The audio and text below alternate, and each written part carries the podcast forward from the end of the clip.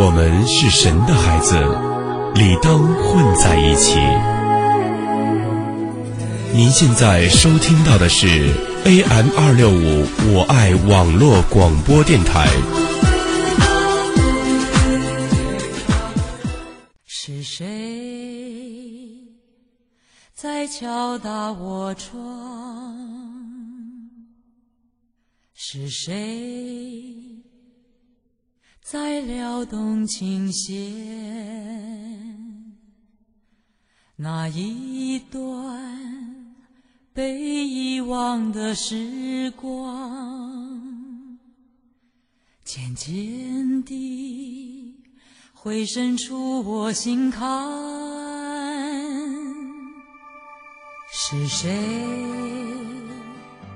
在敲打我窗？有人喜欢用时间记录过去，而我喜欢用声音记录时间。喂，你好，我是小川，你是哪位？我是小莫，我是石头，我是何川，我是夏，我是名为红豆。您现在收听到的是小川的简单生活，一定要听哦。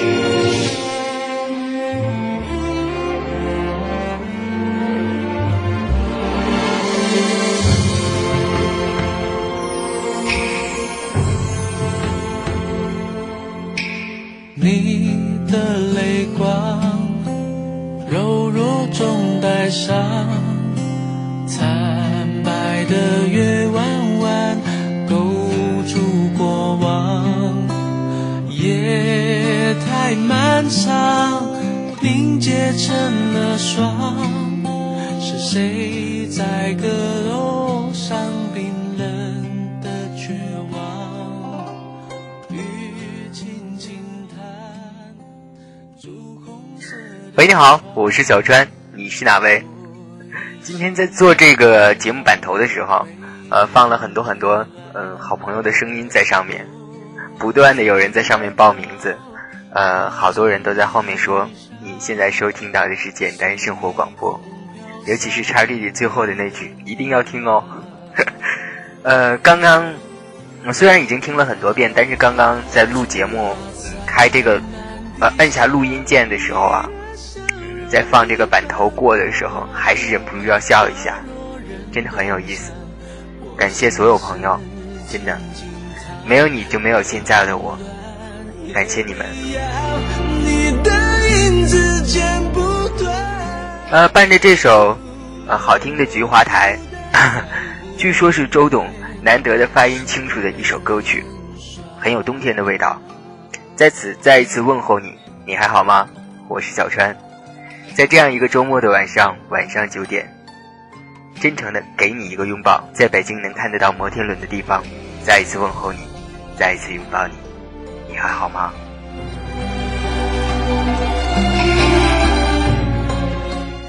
在这个马上即将进入冬季的时候，你现在温暖吗？我是小川，你是哪位？您现在收听的是简单生活广播。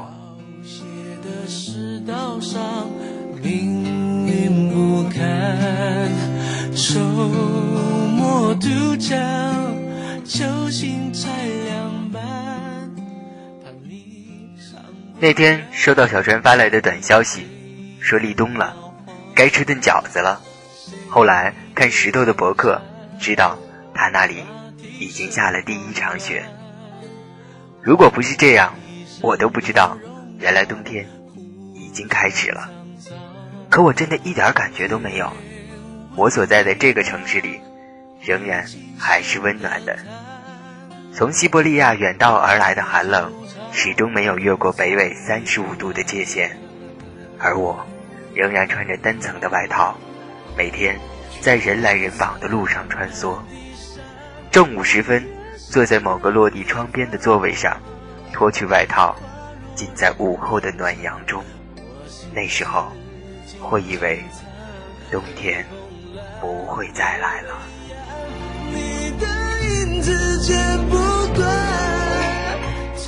其实心里很清楚，冬天已经到了身边，只是要等到某一天，一夜之间，天寒地冻，而我们都需要做好准备。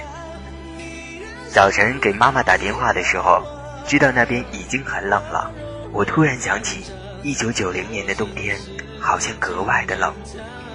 有一天下大雪，路上的积雪到最后都变成了厚厚的冰层。放学后，我骑着自行车回家。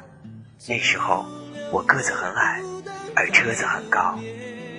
我到现在都可以清楚地想象，当时自己在车座上，屁股一扭一扭的，努力的伸脚去够脚踏的样子。在一个转角处，忽然车轮打滑，于是连人带车的摔了出去。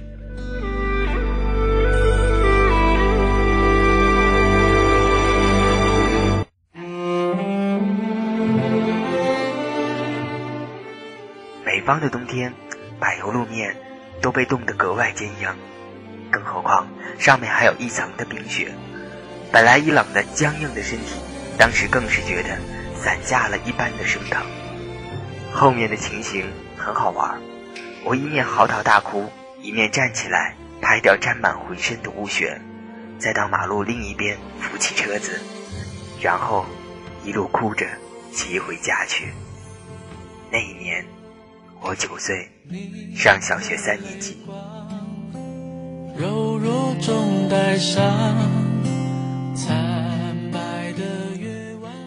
多年后的今天，我早已不再会像过去一样的轻易哭泣，只是仍然清楚的记得，当年我像个小雪球似的在马路上摔倒，然后哭泣的情景，觉得有些心疼。忽然在想，如果有一天。看到路上有个小孩子，也像我当年那样摔在雪地上，疼得嚎啕大哭，我一定会上前扶起他，问他有没有很痛，然后帮他擦干眼泪，帮他拍掉身上的雪，送他回家。也许很多年过去了，他也成年了，也一定会做同样的事。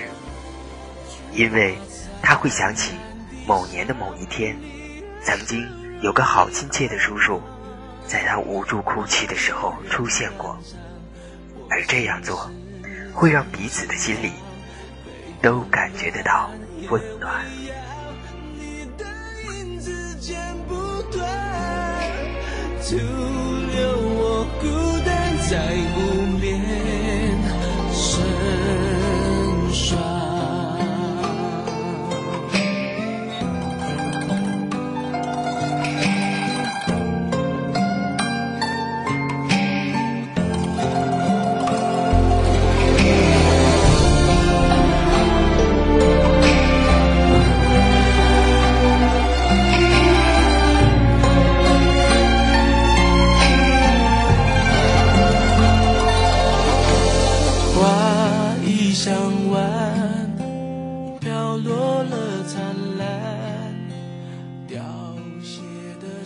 这样一篇带着浓浓冬天气息的文字，是来自于我的好哥们小狗熊 k a r v i n 来自于他的 blog《我和我的水晶魔法球》。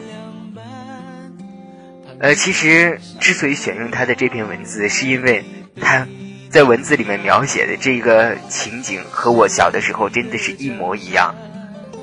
穿的厚厚的，呃，像一个球一样，屁股一扭一扭的，在车座位上用力的用脚。去够着脚踏，那个时候，想必每个人都会有这样或者是那样的感慨吧。呃，我很清楚的记得，当时我好像是上小学六年级，嗯，雪下的特别大，北方冬天的雪有的时候是没有办法想象的，下的特别厚，汽车在上面一跑压得很瓷实，于是就变成了板油的冰路面，往往这个时候骑自行车就会摔得一个七荤八素。我记得有一次最夸张的是，我人在马路这面，车子摔到马路对面。但是我记得好像是有一次摔得特别重，还真的是哭了，因为当时裤子都刮破了，觉得特别难过。啊，所以今天看到他写的这个呃文字的时候，觉得格外的温馨，好像整个小时候的那一点一滴的回忆都突然的跃然纸上。过去曾经的那些东西，以及东北的皮帽子、冰糖葫芦，就这样的慢慢慢慢的浮现出来。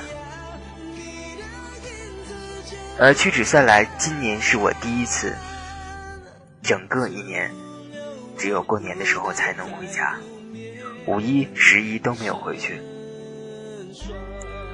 在我们还不知道的时候，就这样，时间过去了，我们慢慢长大了。老妈最近打电话的次数越来越多，往往都是天气变冷了，记得加衣服。是不是最近感冒了？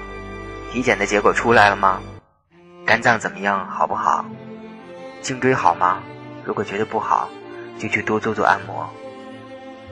有的时候，父母的那种亲情和牵挂，真的就是这样，即使看不到。却能很切身的体会到。中国有句古话说：“儿行千里母担忧。”每每到这个时候，我都会笑着和妈妈说：“老妈，你多照顾照顾自己吧，天冷了，记得多加衣服。”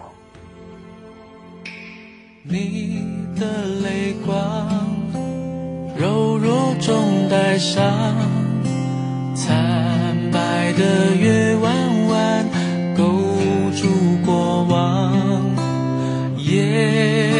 太漫长，凝结成了霜。是谁在阁楼上冰冷的绝望？雨轻轻弹，朱红色的窗。我一生在纸上。好了，您现在收听的是 AM 二六五。我爱网络广播电台，现在和你说话的这个人叫做小川，在北京看得到摩天轮的地方问候你。现在你听到的这档节目是每个周末晚上九点主持为你奉上的简单生活广播。你还在吗？我是小川。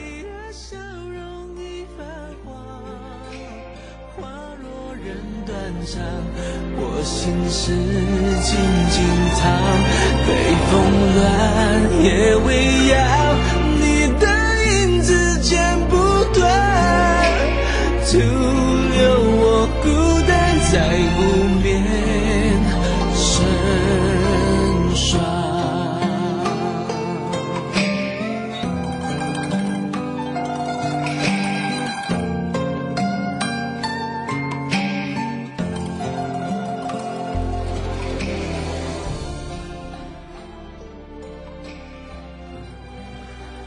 大家好，我是何川。您现在收听的是小川的简单生活广播。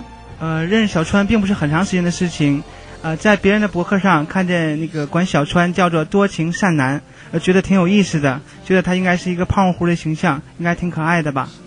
然后我就开始看他的博客，然后觉得他的文字很朴实，也很温暖，挺喜欢看的。那后来我自己有了博客，就想到加小川的博客做链接，然后后来就认识了小川。呃，前段时间因为画插画的事情和小川联系过，但是因为工作的关系没联系上。呃，基本上就是我有时间的时候小川在忙，然后小川有时间的时候我在忙，所以嗯，暂时还没联系上。不过我相信我们会联系上的。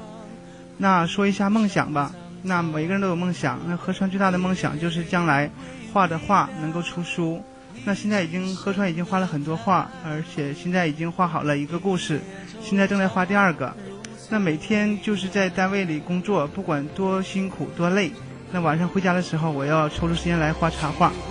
啊，我最大的梦想就是将来赚到足够多的钱，然后买一个大的房子，然后把我爸我妈接过来，然后带着他们去祖国的大好河山去走一走、看一看。然后为了这个目标，我每天跟自己说：“河川，请你加油。”呃，最后要要那个还宣传我一下我的图画集，就是河川图画集。那，希望有需要插画的朋友可以找到我，然后我会很用心的给大家画画插画。然后，然后最后要跟小川说：“小川，呃，请你加油，你是很棒的一个人，啊、让我们一起努力吧。”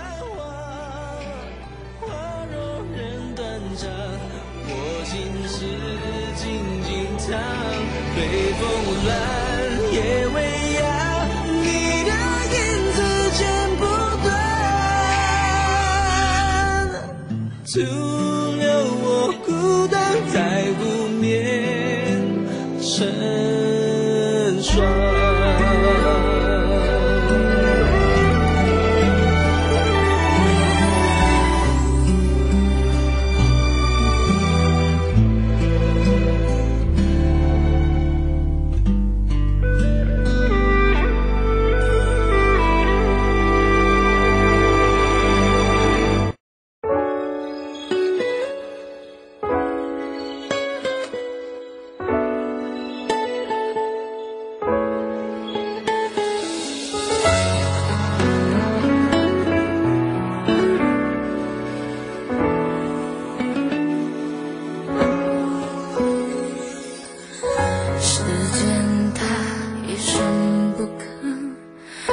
风停顿。我不睡，但是也不困。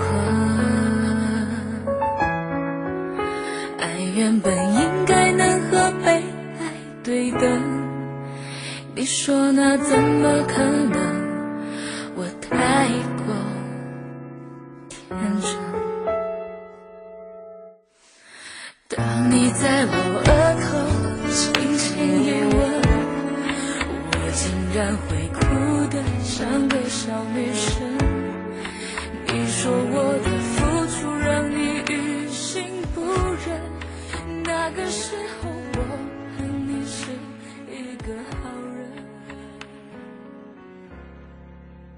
让我们一起努力吧。这是好朋友何川在他录音的结尾对小川说的一句话。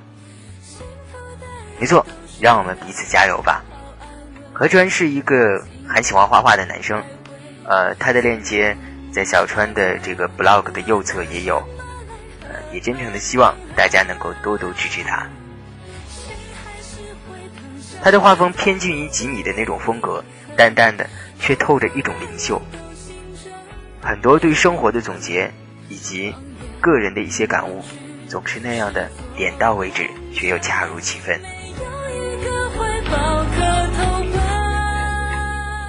也许就像小川做的这张广播一样，花花对于何川来说，也是一直以来的梦想。我想，在每个人的记忆中，都会有或这样或那样的梦想。那么，在这么长的时间里，的很多梦想实现了吗？我记得之前，也就是前几天吧，我有一个好朋友，呃，在 MSN 上跟我说，说昨天我听你的广播听了一整夜，然后我就笑，我说不至于吧，你是不是那个笑话我做的不好？他说不会，嗯、他说听的时候还没什么关系，后来关了灯，也不知道怎么的，就突然哭了。之后他还一个劲儿的解释说，不是因为你的声音，也不是因为你的广播，只是情绪刚刚好到那，你的广播就像一个导火索一样。我说我当然知道，我也很明白。我记得我 MSN 上有一个朋友叫做 Fox，啊、他经常会，呃，在我要录节目的时候打击我，跟我说，比起广播来说，我更喜欢你的文字。我也知道，但是做一个这样的广播节目，是我一直以来的梦想，真的。所以不管将来怎么样，至少现在，我都会坚持做下去。所以每次和 AM 二六五的佳音以及其他的人聊天的时候，也许有的人都不理解，说怎么一周一档节目，你做的这么起劲儿，也谈不上什么起劲儿不起劲儿了，这是我一直以来就想做的。那做自己最喜欢的事情，有什么不起劲儿的呢？我在我们 AM 二六五网站上找到了，这是我们 AM 二六五的一个 blog，上面有一有一篇文字是阿亮推荐的，啊，是叫小亮啊，小亮 是小亮还是阿亮啊？他推荐的一篇文字，说是很不错，今天拿来和大家一起分享。这个是一个小故事，故事讲的是说有一对兄弟，他们家住八十层楼，有一天他们外出旅行。回来的时候，发现大楼停电了。虽然他们背着大包的行李，但是看起来没什么别的选择。于是哥哥对弟弟说：“我们爬楼梯上去吧。”于是他们两个背着两大包行李，开始爬楼梯。爬到二十楼的时候，他们开始累了。哥哥说：“这个包太重了，哎，不如这样，我们把包放在这儿。”等来电了之后，再坐电梯下来拿。于是，他们把行李放在了二十楼。这次轻松多了，继续向上爬。他们有说有笑的往上爬，但是好景不长，到了四十楼，两个人实在太累了。一想到还只是爬了一半，两个人就开始互相的埋怨，指责对方不大注意。大楼的停电广告才会落得如此的下场。他们边吵边爬，就这样一路爬到了六十楼。到了六十楼，他们累得连吵架的力气都没有了。弟弟对哥哥说：“我们不要再吵了，爬完它吧。”于是，他们默默地继续爬楼。终于八十楼到了，他们兴奋地来到家门口，却发现。他们的钥匙留在了二十楼的包包里。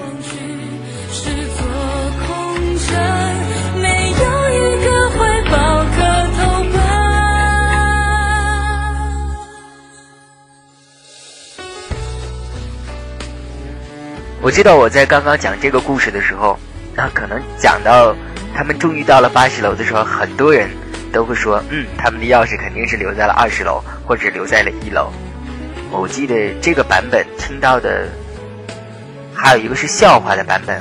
我最开始听到的也是那个笑话的版本，说大家这个，呃，也是两个，好像是住在旅馆，好像是有一天旅馆停电了，然后他们爬楼，啊，爬到楼顶的时候，呃，爬到他们住的这个地方的时候，发现，哎，钥匙落在一楼的服务台。当时只是当成一个笑话听一听。我很喜欢的是下面的这个关于这个故事的解释。这段文字写的特别好。他说：“有人说这个故事其实就是反映了我们的人生。二十岁之前，我们活在家人、老师的期望之下，背负了很多的压力和包袱，自己也不够成熟，能力不足，因此步履难免不稳。二十岁之后，离开了众人的压力。”卸下了包袱，开始全力以赴地追求自己的梦想，就这样，愉快地度过了二十年。到了四十岁，四十岁之后，发现青春已逝，不免产生许多的遗憾和追悔，于是就开始遗憾这个，惋惜那个，抱怨这个，记恨那个，就这样在抱怨中又度过了二十年。到了六十岁，才发现。人生所剩不多，于是告诉自己不要再抱怨了，就珍惜剩下的日子吧。就这样默默地走完了自己的余年，到了生命的尽头，才想起自己好像有什么事儿还没有完成。原来我们所有的梦想都留在了二十岁的青春岁月。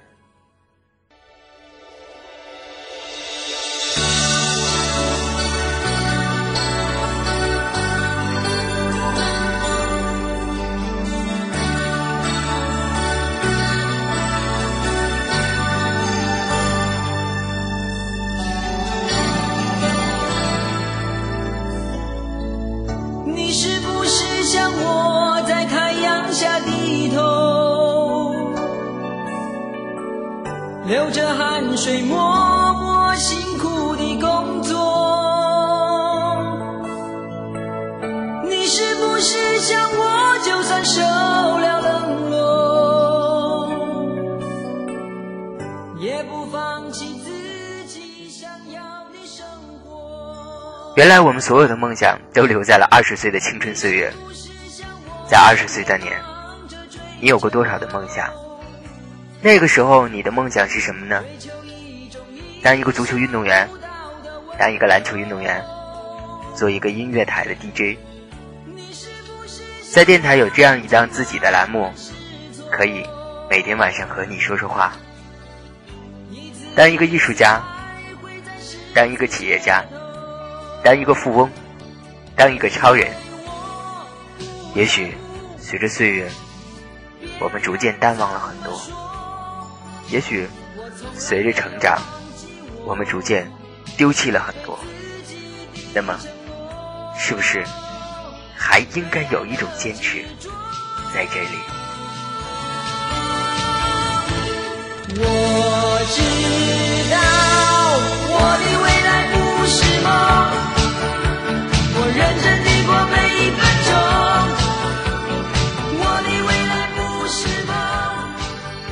在四十岁那个记恨还没有来临之前，在二十楼到四十楼这段愉快的、有说有笑的日子，做自己最喜欢的事情。我知道，我的未来不是梦。跟着希望在动。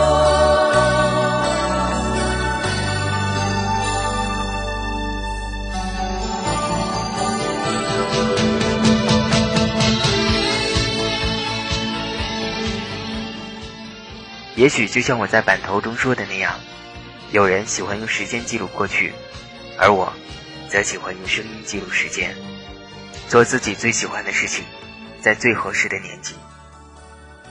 其实不只是我，你也可以的。那么现在，你还记得那串你留在二十岁青葱岁月的那串钥匙吗？追求一种意想不到的温柔。